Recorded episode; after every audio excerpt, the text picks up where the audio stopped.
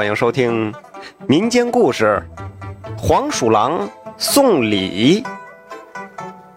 话说从前有户姓陆的人家，家里边田产很多，有几间厢房啊一直空着，不知什么时候搬来了黄鼠狼一家。那要换了别的人家，就算不下夹子捉住，那也会毫不客气的赶走啊。可是这陆员外呀，心慈面善。一再嘱咐家人不要去打扰这黄鼠狼的一家，这家人呢就和黄鼠狼们相安无事的住在了同一个屋檐下。日子久了，黄鼠狼繁盛成了一个大家族，也不怕人，大白天的也出来，有时候活动活动。爷爷背着孙子，像模像样的还在院子里溜达。这刚开始，陆家人一见黄鼠狼出来。这也瞧着稀奇，这慢慢的呀，习以为常了。那大家井水不犯河水，逢年过节的，这陆员外还给这黄鼠狼们送点吃的。要说黄鼠狼的这个名声也实在不怎么样，这种动物它爱偷鸡，那谁们家也不待见呢。可是啊，住在陆家这一窝老小黄鼠狼，那倒是规矩的很，不光是陆家。就是左邻右舍，连个鸡毛都没有丢过。虽说谁们家鸡毛也没按根数过啊，反正就那么意思，大鸡儿小鸡儿的，是吧？都没丢过。这陆家在厢房里存了好多柴火，每当陆家去厢房搬柴火时，这黄鼠狼们就探头探脑的出来看热闹。要是陆家那几个媳妇去搬，他们还会搞恶作剧呢。趁他们搬柴火的时候，用他们那冰凉的小爪子摸一把小媳妇的手，这还爱调戏良家妇女。可是小媳妇们虽然不恼，那嘴上功夫个个了得，直骂的那几个小家伙狼狈逃窜。这时候，人家黄家大家长就出面，扭着那几个小的出来作揖谢罪。就这样。陆家和黄家和和睦睦的在一起过了十几年。这一年，陆家要翻盖新房子，这陆员外犯了愁，黄家这一大窝怎么处理呀？想来想去，决定请他们搬家。四月十五晚上，大月亮明晃晃的照着当院，这陆员外让家里蒸了几锅白面馒头。宰了几只鸡炖了，就在大院摆了几桌。陆员外点上香，又给所有的酒杯斟上了酒，对着厢房说：“呃，老邻居们呐，咱们在一起住了这么多年，我也舍不得你们呐。可眼下家里要翻盖新房了，哎，砖石瓦块的，生怕碰着你们，还请各位先躲一躲，避一避。”等新房子盖好了，再请各位回来。说完，嘱咐家人都不要出来，让黄家人好好享受这顿晚餐。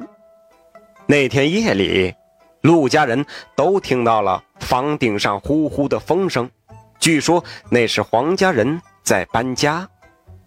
第二天天大亮，陆家人才出屋，馒头和鸡肉果然都被吃了个精光。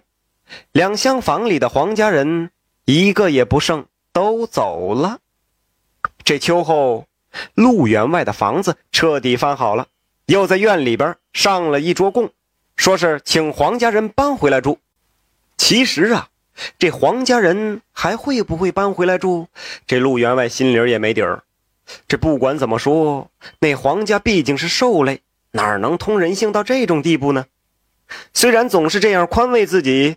可是陆员外还是忍不住，每天都会去厢房里转一圈，但是一直没见着黄家人的影子。半个月后，这陆家才开大门，这时候就发现有个没见过的老者守在门口。这陆员外赶紧迎了上去，来人是自报家门，说是三十里外的王家来到这家讨要谷子。哎，一听这话。这陆员外很是纳闷了，这从来没有过来往，怎么突然跑到家里来讨要谷子呢？那来人也看出陆员外的疑惑，就说：“啊，请员外去看一看，你家的谷盾有没有多呀？”这陆员外赶紧让儿子去谷仓看看。儿子回来说：“这家里确实多了一吨谷子。”这陆员外大为惊奇。三十里路，这莫非这谷子是自己飞进来的？王员外苦笑说：“哎，嘿嘿，要不是我亲眼所见呐，我也不信。这谷子是黄鼠狼用小车推来你们家的。不管你信不信，这真是他们推来的。”哎，这陆员外心下一喜，莫非那黄家人搬回来住了？他赶紧快步走到厢房，可不是吗？嘿，那黄家人何家老少都在，还有几个新生的小黄毛，呃，在吃奶呢。这陆员外赶紧命人套车，要把这栋谷子赶紧给王家送回去。这来人哭笑不得地说：“呃，还有芝麻呢。”这陆员外又命人去查看芝麻。这发现这芝麻也是多了一顿，赶紧让人把芝麻也搬上车。这么一闹腾啊，就把黄家人给惊动了。这老爷子出来一看，不干了。哪位老爷子？黄老爷子。他气得胡子都翘起来了，围着王员外走了几圈，嘴里呜呜着什么，用爪子又挠又拍拍梁士顿，再拍拍陆家的地，然后一脸委屈地看着陆员外。这陆员外乐了，问他：“哦，哈哈哈，这是你给我新房的贺礼呀？”这只老黄鼠狼就竖起两只前爪，点点头。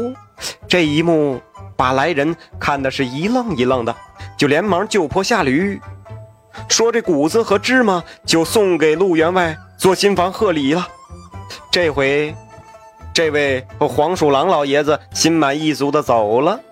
这陆员外赶紧把来人让到了屋里，让媳妇做了一桌菜，两个人喝了顿酒，这才知道，原来半年前这黄家人搬到了王家，吃人家的，喝人家的，却不忘旧主，这临走时还推了人家两顿家当当贺礼，走兽都重情重义至此，让陆员外和王家人是大发感慨。